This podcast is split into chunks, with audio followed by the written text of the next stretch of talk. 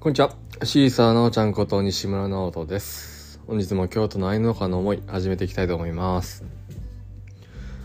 僕は京都で藍染めの原料となる建藍の栽培から染料作り、藍染めをしております。ドロードッツドーン西村直人と申します。この番組では自然を愛する人へ愛を届けたいをテーマに京都の田舎町の愛農家が暮らし農業藍染めを通して感じたことやその背景裏側について発信しております。はい、えー、皆さんいかがお過ごしでしょうか、今日は11月3日ですね。えー今ですねえーえー染料のですね染料作りの。今発酵中なんですけども。その作業が終わりですね。今家の中に入ってきたんですけども。あいみょんが、えー暴れております。かわいいなもう。あいみょん。おい。あかわいい。あかわいい。言うてますけども。えー、うん。でねその染料の発酵なんですけども、えーちょうどね、えー9月末ぐらいまでかな。あの刈り取り体験とかでね。あのね一番多い時言ったら10人ぐらいね参加していただいたり。ね。いやありがたいっすよほんまに。嬉しいなほんま。あのでそのね、えー夏に刈り取った葉っぱをですね次は10月からですね、えー全部一気に出してきましてでそれにね大量の葉っぱに水を打ってですね適量の水ですね、えー、ドボドボになっちゃうと腐っちゃいますんで適量の水をですねかけましてで混ぜてで山にしておくとですね発酵が、うん、進みます。熱熱を持つ。というねあの堆肥と似てますねうん堆肥ってご存知ですかねあのあいみょんが暴れております。えー ちょっとお聞き苦しい あのシーンもしかしたら出てくるかもしれないですけども、えーお手柔らかに、えー楽しんでいただければと思います。はい。うん。そう。で水を打ってあの発酵させるという作業ですね。うん。に10月から入ったんですけども。でねあの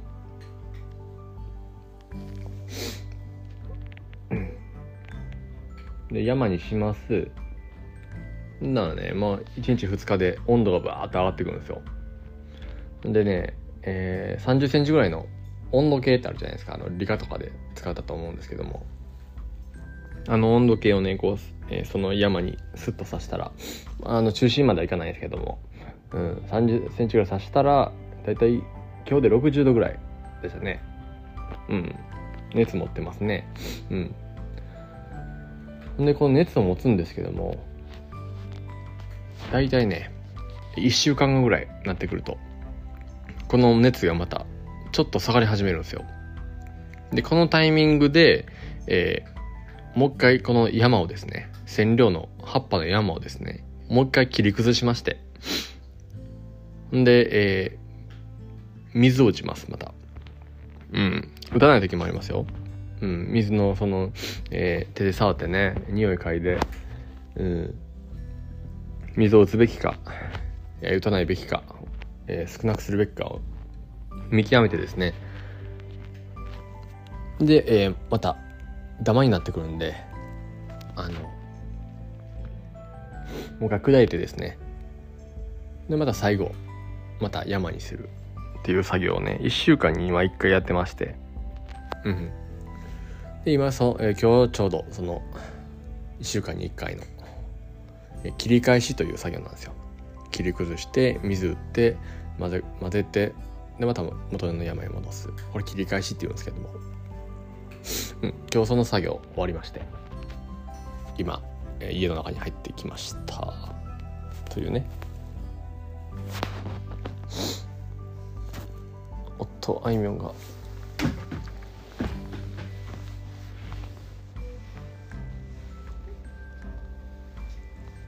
ちょっと悪さをしようとしてたので。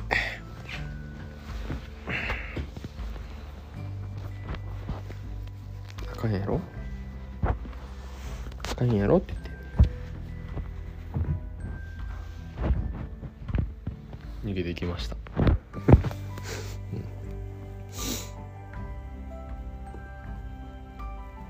はい。でね。畑はと言いますとですね、えー、今は一面花が咲いておりまして。うん。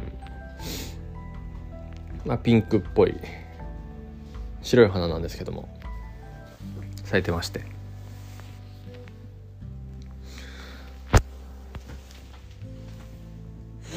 うん。でね。そうあいみょんのほら。アクシデント起きまくりですね。ちょっと。あいみょんがちょっと興奮してね。えー、走り回ってね。何かこう悪さをしようとしてるという今状態ですのでラジオどころじゃないんですけども、えー、続けたいと思います。うん。はい。でねそうやな。最近もう冬かな。秋？まだ秋か。冬やな。うん。な寒い時めっちゃ寒いっすよね。で僕結構てか、うん、もう寒がりなんですよ。うん。でねあのでも夏はねめっちゃ暑がりなんですよ。であのこれ今一年中なんですけどもね強がりなんですよ。うん。はい。あのまあはい、そういうの冗談を置いてきまして。あの日の入りが早なったっすね。暗くなるのがね早なったっすね。もう5時とか5時半とかでもう結構暗いっすよね。うん。で次逆にあの日の出朝？太陽出るのは遅いっすよね。うん。また7時ぐらいか。うん遅いんすけど。なんでねなんか明るくなったら起きるみたいななんかうん明るくなってきたらというか、うん、起きるみたいななんかそんな体のリズムになってるんですけどももう冬近づいてきてもう朝がね全然明るくならないんで、起きる時間遅なるんですよ。うん。これまあまあ問題なんですけど。あのー、なんか、極力ね、そのアラームで、あの、無理やり体を起こすっていうよりかは、自然にこう体を、えー、目もね、えー、覚めてほしいというか、体を起こしたいっていうのがあって、まあ、アラームかけないことも最近ちょっと多いんですけども。うん、ほんならね、なんか、だから明るくなってきたかなっていうタイミングが遅いんで最近。だからそれまで寝てまうんすよ。うん。だからねあのできるだけ夜起きるんが遅いんで次あの寝るんもねちょっとできるだけあの遅くまで。うん何かね仕事とかなんかしてますね。うん。ていうか、あれっすね、今日、うん、11月3日、祝日やったんすね、今日。うん。文化の日これ、これ、どうなんですかね？皆さん、あの、いますか？あの、曜日感覚ない人とかいます？あ、曜日感覚はあのカレンダーとか予定見るんで、曜日感覚あるけども、あの、祝日って なんか、わからんすよね。まあ別に祝日やったからって、まあ、どうこうの話じゃないですけども。うん。どっちかというと天気がめちゃくちゃ大事で。うん、天気で左右する仕事も多いんで、うん、まあ農家あるあるなんかもしれないですけども。うん。そう。祝日ね。毎回気づかんな。なんなら終わってる時はもうね。うん。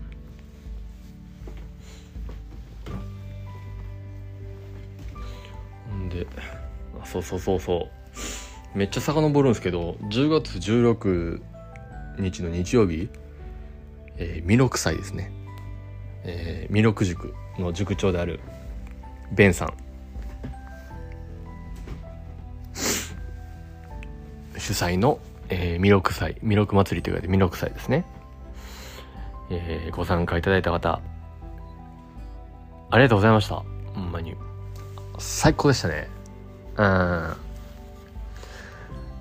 あ、何が最高やったかというとやっぱねうん、笑顔かな。うん、楽しいとかさ、うん、笑顔ですよね。やっぱそれが一番かな。うん。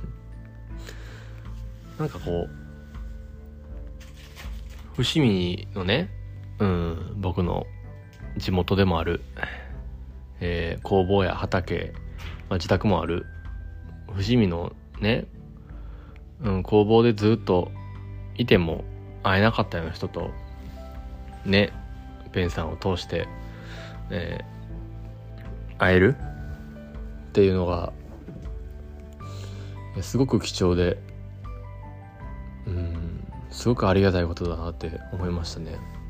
なんかまたあ新たなつながり出会いとかまた生まれてなんかまた愛愛をね、えー知ってもらえて触れてもらえたっていう機会をいただいたベンさん、えー、ほんまありがとうございました。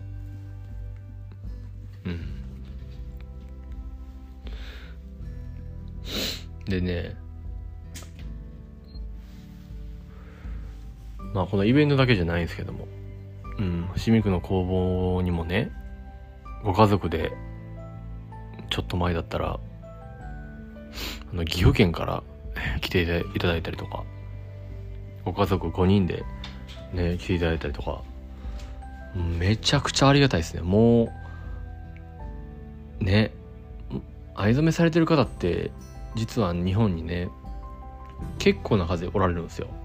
うんまあもちろんあのコーヒー屋さんとかねパン屋さんレベルではないですけどもうん結構たくさんおられるんですようん。あ、今暴れてな。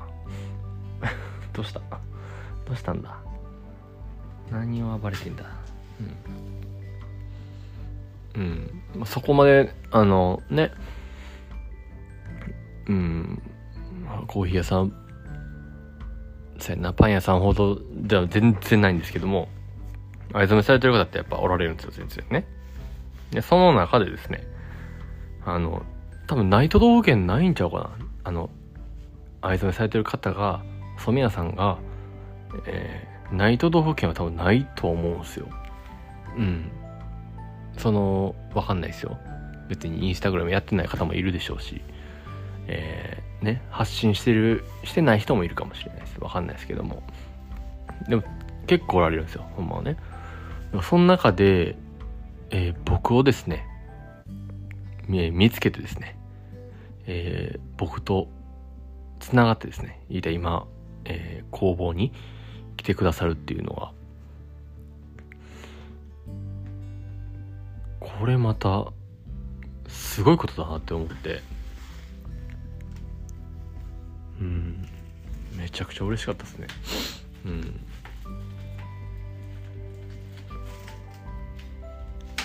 ん。で、その、例えば、ね、誰々に聞いたんで来ましたっていう感じとかねじゃなくてもう誰ともつながってない方だったんですよその人ねなおさらですよね。めちゃくちゃありがたい。ちょっとあいみょん悪いことばっかするんで取り上げました。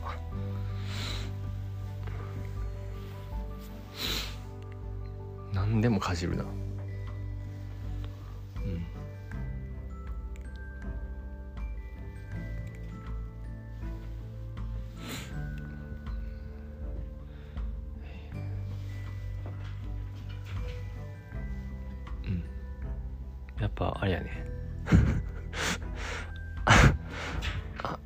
あれやね。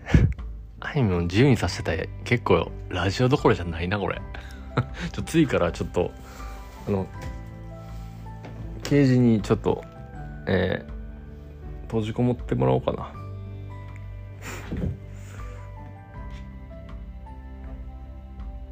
ほんまにやんちゃですが可愛いです。うん。そうそうね。でうん。話飛んだな。ああ何喋ったっけ？これようあるんすよ。なんかちゃうことでうわ考えたりとかそっちに気それて前の話忘れるみたいなね。うん うん。そうそう。んでまあ魅力祭であの普段お会いできない方とお会いできたっていうところですね。うん。うん前回お話ししたあの長野旅でご一緒させてもらったねあの悟さんと、えー、純子さん、うん、もう来られましたしうん、それと、そうだな。たくさん来られたですね。大阪の野田っていうところで、ね、やられてるカフェバーのペグっていうお店があるんですけども、そのペグの、えー、マサルさん。うん。で、そこで出会った方、々とか、もう結構たくさん集まったな。あれすごいな。あれめちゃくちゃ集まりましたね、そう思ったら。うん。なんかいいっすよね。またこう。またこう全然、今までと違う場所で、なんか、集まるというか。うん。だからイベント、イベント主催する人マジすげえなと思うっすね。うん。今回やったら、ベンさんですね。うん。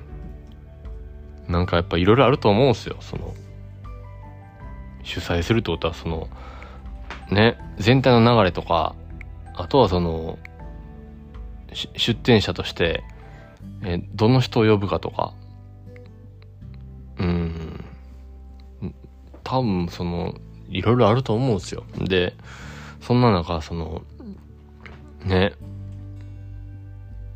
いや楽しかったなうん。まあでもその終わった後にね、まあちょっと、まあ反省会じゃないですけども、うん。なんか振り返ってみてみたいなところで、ちょっと話してみたりしたんですけど。うん。これから、こう、今回初めてだったんですよね、弥勒祭が。うん。だからこれから、ね、その、2回目に向けて、うん、これからの活動をどうしていくかみたいなところとかね、っていうのが、こう、またいろんなアイデアが生まれたりとか、今回のこの、弥勒祭があったからこそ、こう、知れたこととか、うん、経験できたことがめちゃくちゃでかくてですね、でもほんまに感謝とともに、こう、さらにこう、前に、えー、進んでいかなきゃなっていうのを、うん、すごく感じましたね。うん。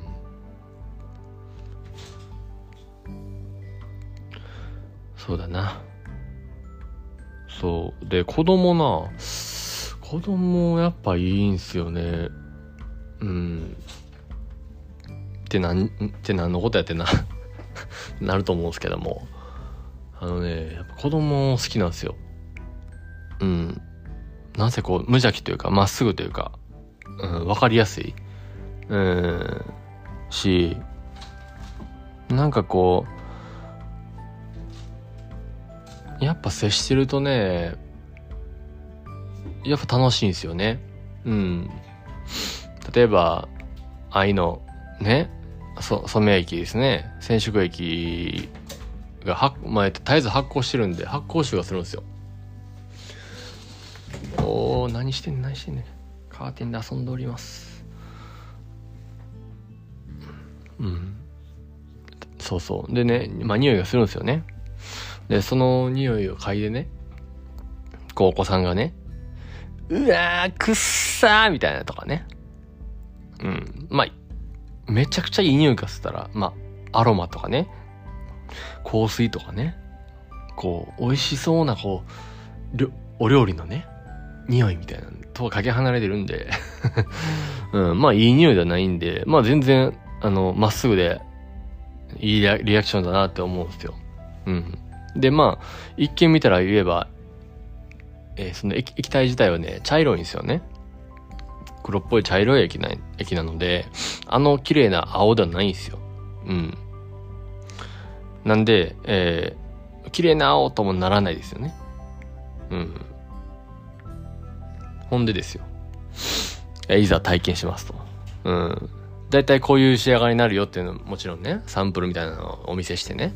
こんな、この柄がいいとかね。あ、こんな、こんながしたいとか言ってね。うん。もう、ご自身でこう、ね、選んでもらう。うん。あとそう。で、これが好きっていう、これしたいっていうね、そう、なんだろう、言える環境ってめちゃくちゃ大事だなと思うんですよ。ね、子供にとってね。うん。なんかこう、親が言ったことをそのまましなあかんかったり、先生が言ったことをそのまま、なんでしょう。将棋の駒のように、そのままやらなあかんことって、うん、あんのかなうん、でも、例えば、なんだろうな。パンとご飯、どっち食べたいって言って。え、ご飯食べたいって、こう言える環境なんならその質問投げかけてあげることで、えー、そう答えるわけじゃないですか。うん。で、二択とかね。うん。まあ、イエス、ノーでもいいですよ。うん。なんかそういう自分で発言できるその環境がめちゃくちゃ大事だなって、うん、改めて思ったわけなんですよね。うんうんうん。で、まあ、デザイン選んでもらって、いざ染めますと。で、えー、染める作業も、ね、謎の茶色い液体にね、子供からしたら茶茶色い意味わからない液体にね、ジャボジャボつけて、で、空気に触れさせて、で、また茶色い液につけて、この連続なんですよ。何してんだと。で、なんか、わかんない。あの、ね、楽しくないなって。今何してんだろうって。なまだみたいな。まだ終わらへんのとか。あと何回やらなあかんのとか言う人もねいたりしてね。その感想もやっぱいいんすよ。やっぱその感覚を知れるんでね。多分大人やったらこう多分そう思ってても多分無言であのね無表情で 無表情伝わるけどあのポーカーフェイスで頑張る人も多分多いと思うんで。そうだよなと思って。そのまあ、ものづくりね、藍染めするって言って、ね、その、それこそ、ご両親がね、あの、子供に経験させたいと、ね、言ってくださって、実際参加してるわけなんですけども。まあ何かどっかでこうや、やらされてる感？うん。こんなんがいいって言って、藍染めのね、サンプル見て、こんなんがいいって言うけども、なんだろうこれ。な、なんでこんなんしてんだろうまだ終わらへんの？みたいな。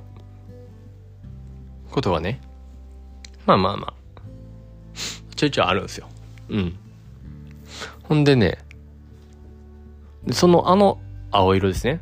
あの愛の色を見れるのは最後なんですよ。最後ね、水で洗うんですよ。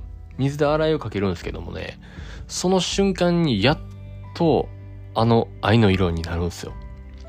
だから染めてる最中っていうのは、えー、茶色、えー、まあ、緑とか、うん、不純物がね、めちゃくちゃある状態の色なんで、いろんなこう、色が混ざり合った、なんとも複雑な色をしてるんですけども、それが、やっとね、答え合わせができるというか、ああ、こんだけ頑張ったから、こんないい色が出たんだっていうのをね、うん。やっと答え合わせ出んのが、できんのが、その、最後水で洗いかけた瞬間なんですよね。で、その瞬間のやっぱり感動がですね、これはもうあの、大人も子供も一緒ですけども、一番感動がでかい瞬間なんですよ。うん。うわー、青いって、うん、言ってくれる子とかね。うん。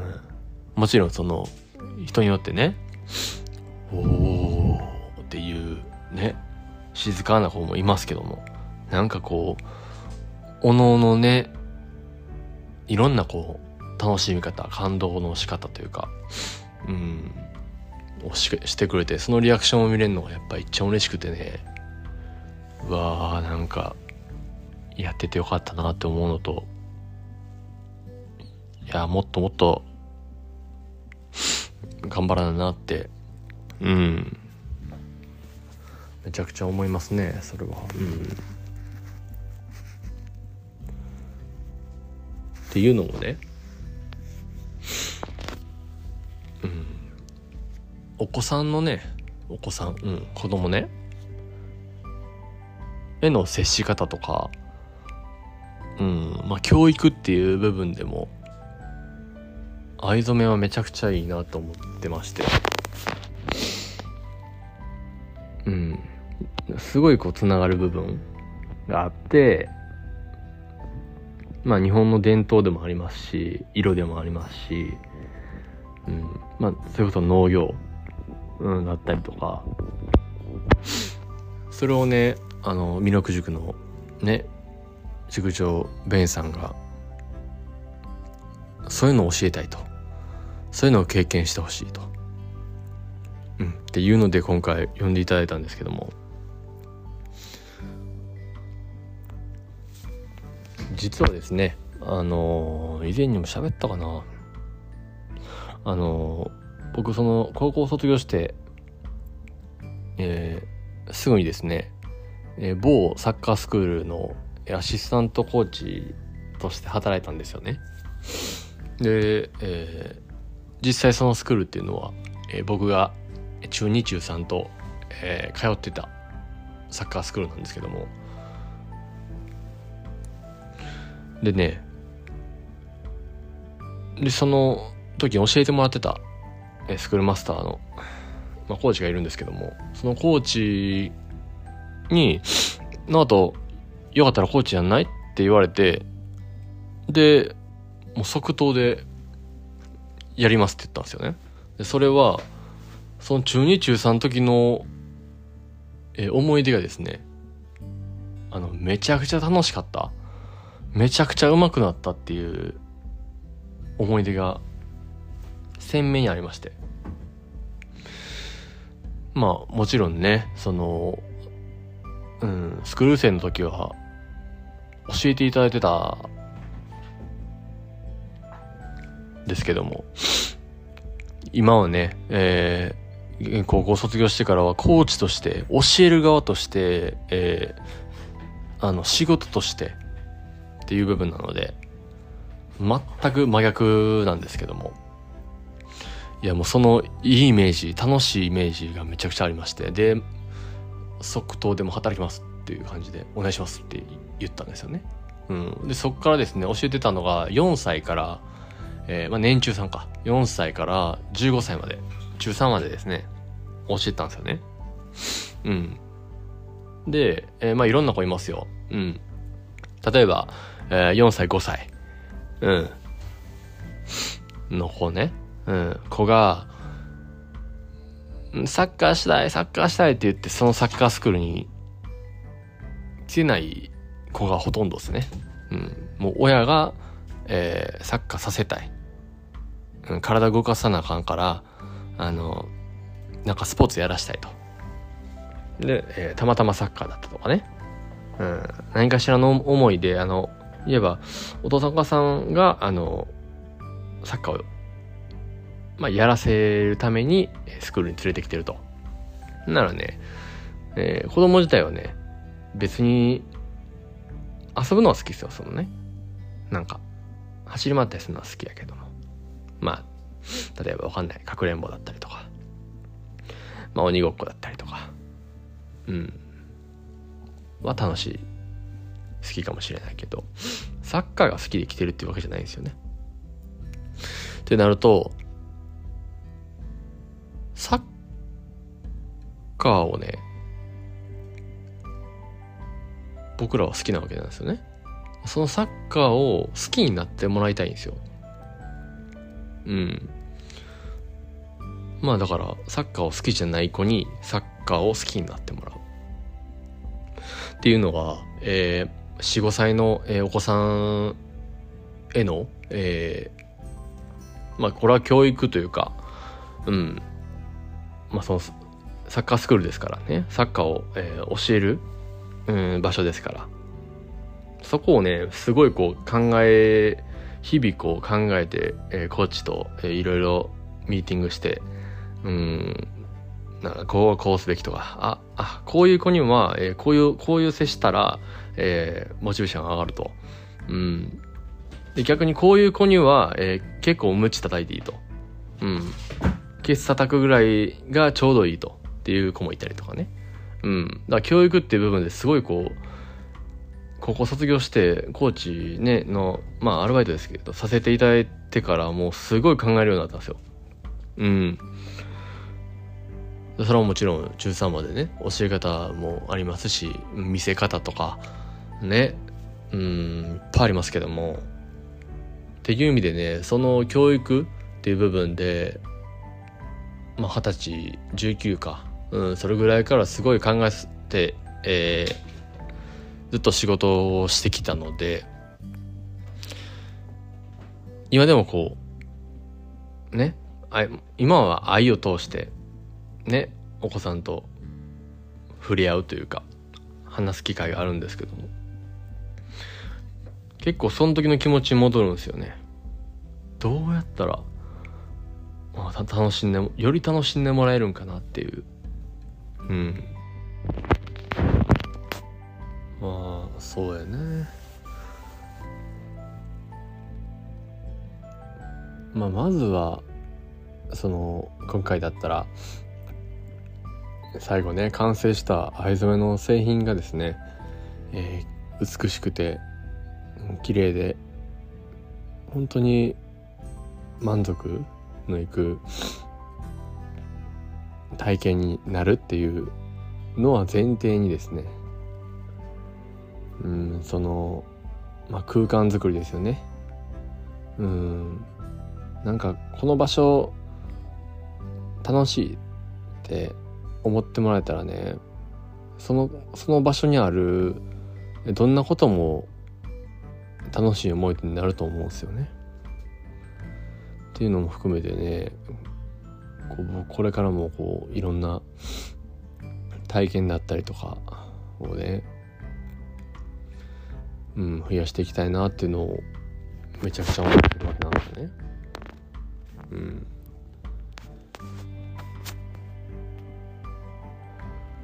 ん、でね、えー、そうあの愛のねドライフラワー作りのワークショップっていうのを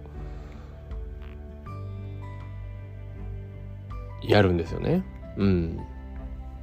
で、そうやな。そう。えっと、11月5日、土曜日ですね。で、6日日曜日。で、15日、これは火曜日ですね。えー、午前の部と午後の部でちょっと分けてまして。えー、2部制になってまして、えー、10時からと1時からで、えー、愛のドライフラワーのね、えー、ワークショップをねしようと思います。うん。で、まあ、やり方というかうん。って言ったらみんな、えー、畑ね。今愛の花畑なんですけども花の畑に入りまして。で、えー、釜をね、えー、持ってもらって。ほんでね、え3株かな？5株かな？うん。ぐらいまでの愛を買ってもらってですねご自身で。でそれを、えー、向き揃えてで好きな大きさにしてで、えー、紐でくくってですね。で、えー、逆さにつっとけば、えー、すぐ乾きますんで。晴れ晴れだったらですけどね。うん晴れだったらそうやな。2日3日とかあったらもう結構カラカラになるんで。うん。なるべく乾燥まで早く行った方がいいので。うん。まあ日当たりいい場所でもいいですし風通しのいい場所に、えー、逆さずりにしておいていただければすぐ乾きますんで、えー、そう束にしてね。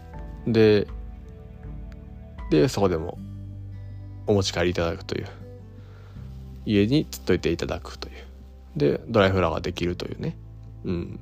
でその花咲いてんのもねもうほんまにうん。あれ結構ほんまシーズン花がね満開で、えー、いい状態うんを見れるシーズンって結構限られてるんですよ。うん。そうやね。何週間？うん23週間ぐらいか。な？うん。なんでね、まあ、それ過ぎるとあの次ね花がねこう茶色くなってくるんですよね。うん。でえー、で種がつくと。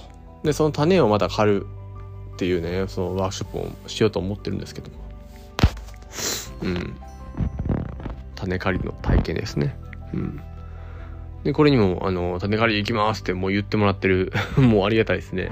あの参加したいって言ってくださる方ももう何もおられるんですけども、うん、これはまた追ってあのね告知させてもらいたいと思うんですけども。今回愛のドライフラワー作りのワークショップということでね。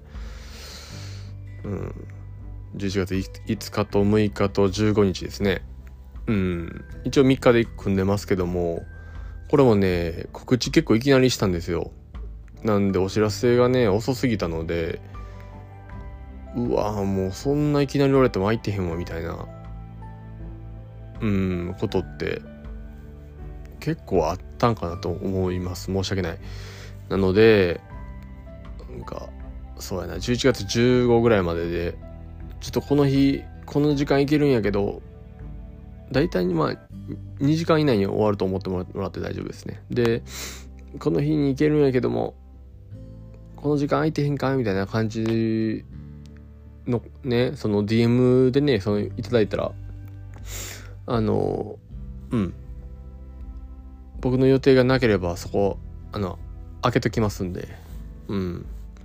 このシーズン限定ほんまに23週間しかないこのね今いい時期の時にねうん愛の花畑とドライフラワーをね作るワークショップをしたいと思ってうんいますんでご興味ある方はねインスタグラムにも、え記事投稿してますしうん。ご予約の方はそうだねプロフィールの URL から飛んでいただければご予約可能になってますんで一応ねチェックしてみてください。お願いします。でねえー、もう一つねありまして。これあの工房での藍染めワークショップをねえー、これ随時受付してるんですよ実はね。藍染め体験したいっていう方は、えー、おられましたらえー、DM をいただいてまして。で、えー、体験内容のデータをお送りしまして。で日日決めましょうって言って決めて。で、えー、体験に来られるっていうのが今までのケースなんですけども。なんかそれだったらなんかもしかしたら来にくい人、うん、行きたいけどいつ行けばいいか分からへんしみたいなちょっとねあの思われてる方もいるのかなとか気使われてる方もおられるのかなというのであり、えー、それがあったので今回ねその工房での藍染めワークショップもちょっと日をねちゃんと決めてあのー、これもね予約制に、えー、しまして、えー、告知させていただいたと思うんですけどもうん。今月ね11月の、えー、工房でのその藍染めワークショップですね。うん。は、えー、11月26ですね。土曜日。と、えー、27日日曜日。と28日月曜日。これも3日間、えー、連続なんですけども。262728ですね。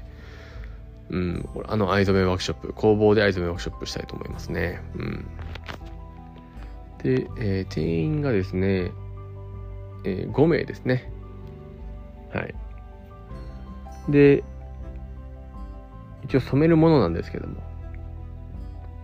えー、今までね、いろんなとこで藍染めワークショップさせていただいたんですけれども、えー、手ぬぐいであったり、ハンカチだったり、えー、トートバッグ、エコトートバッグ、えー、で、ちょっと結構、その、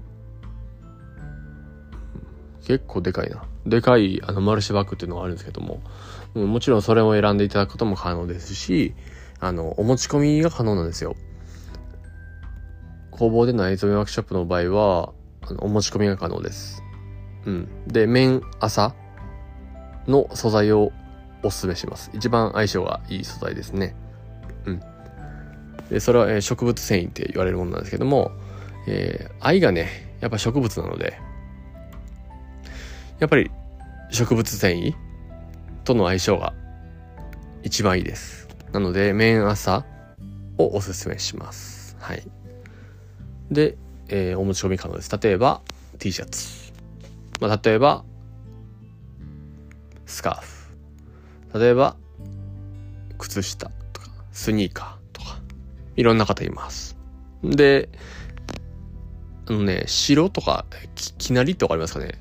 あの、ちょっと、ちょっと黄色みがかった白みたいな感じです。うん。きなり色ね。うん。白きなりの色の、えー、生地とかだと、より藍の色だけが乗ります。見えます。ね、目視しても藍の色だなってわかります。例えば、そうだな。えー、黄色の T シャツがあるとあるとしますね。で、黄色の T シャツを、えー、藍で染めます。なら、黄色に青が乗るんで、黄色足す青で、まあ、言えば緑に近いような色になりますね。うん。まあ、そういうので、こう、まあ、面白いですよね。うん。色の足し算みたいな感じで。うん。だから、その白きなりに問わずですね、えー、もともとその、えー、色がついた、うん。あの、製品でも、もちろん染色可能ですんで、もしこう、これってどうなんとか、っていうのがありましたら、もちろんお気軽に DM いただければ、あの、ご相談乗りますんで、はい。お気軽におっしゃってください。そう。お持ち込みが可能なんですよ。これはね、他のワークショップ他の藍染めワークショップではね、なかなかやってないことでですね、それなぜかと言いますと、あのね、結構いっぱい理由があるんですけども、まあ簡単に言うと、えー、まずはですね、えー、でっかい生地とか、めちゃくちゃ重いパンツとかも持ってこられたらね、えー、あの、一日に、えー、大体染めていい色って決まってるんですよ。一つのこの、えー、何リットルの液に液に対して、えー、何え何キロ、えー、まで染めてもいいと。っていうのは決まってるんですよ。大体ね。でそれを、えー、以上のものをもうジャボジャボ染めてしまうとですねその液を傷めることになりますし、えー、中には微生物がいますね。うん。いじめてしまうことになるのでまあ液を、えー、ねいじめてしまう。そんなことは避けたいので、えー、でっかいものを持ち込みするなら、えー、工房だとね、あの、そうだな。あの見ていただいたことはあるありますかね？あの染色機のタンクがあるんですよ。そのタンク120リットルぐらいなんですけども、えー、工房の場合はね500リットル超えなんですよね。うん。なので、えー、そもそも染めていい量が、えー、結構染めれます。かなり。1日ね。うん。っていうのもありますしあとはねあの精錬っていう作業があります。これは、え、新品の生地とかだと、えー、糊がついてますね。その糊落としのために、えー、っていうのもありますし、えー、例えば着た T シャツだったりとか、うん、だと油分。皮脂とか汚れがついてますね。でその汚れをなるべく落としとかないと、えー、染めた時に、えー、弾いたりとか、えー、入らない色が入らなくてムラになるっていうのね、えー、をなるべく避けるためにですね精錬っていう作業があります。それは、えー、お湯で、えー、ぐつぐつ煮るような作業なんですけどもうん。それっていうのは紐とかないとダメなんですよね。うん。なのでアイトメワークショップでねあの紐と火を使えないとこって多々ありますんで整理ができないと。だから当日お持ち込みいただいてもえー、ねそのできないと。っていうのが結構不具合がありまして。うん。今までやってこなかったんですよほとんどね。うん。なので、えー、工房はそれ可能です、えー、当日お持ち込みいただいてで例えば例えば3点5点ぐらい持ってきて、で、こう、ね、え、どれがいいかなとか。うん、で、僕もその、今までの経験で、え、これは、え、こういう色になるよとか、え、これだったらこういう、え、表情になる。これとこれやったらこっちの方が染まりがいいかもねっていうのとかもお伝えできたりするんで、で、まあ、例えば5点持ってきて、その中から選んで、えー、2点、3点染めるっていう人もいますし、えー、まあもちろん、えー、ご相談可能なので、それも可能なのが、えー、工房のみになります。なので、えー、工房では、例えば、畑もありますね。で、今、えー、染料の発酵過程も見れます。なので、工房はおすすめです。はい。ということで、えー、工房での藍染めワークショップ、えー、今月ね、今月の分は、えー、11月26、27、28ですね。この3日間やります。で、これも、一応午前の部と午後の部、えー、9時からと、えー、昼過ぎ1時からですね。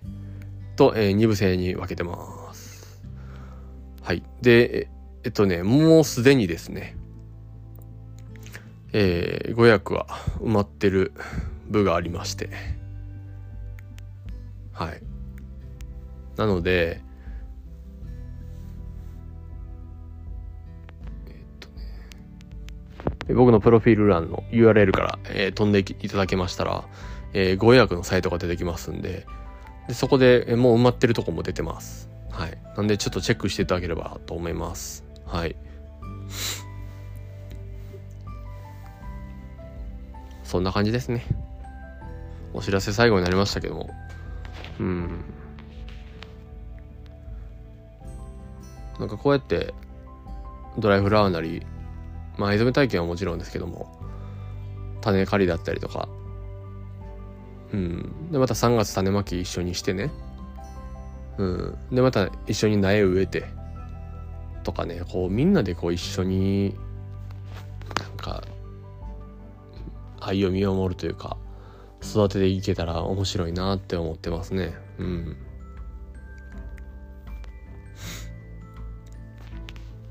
はい。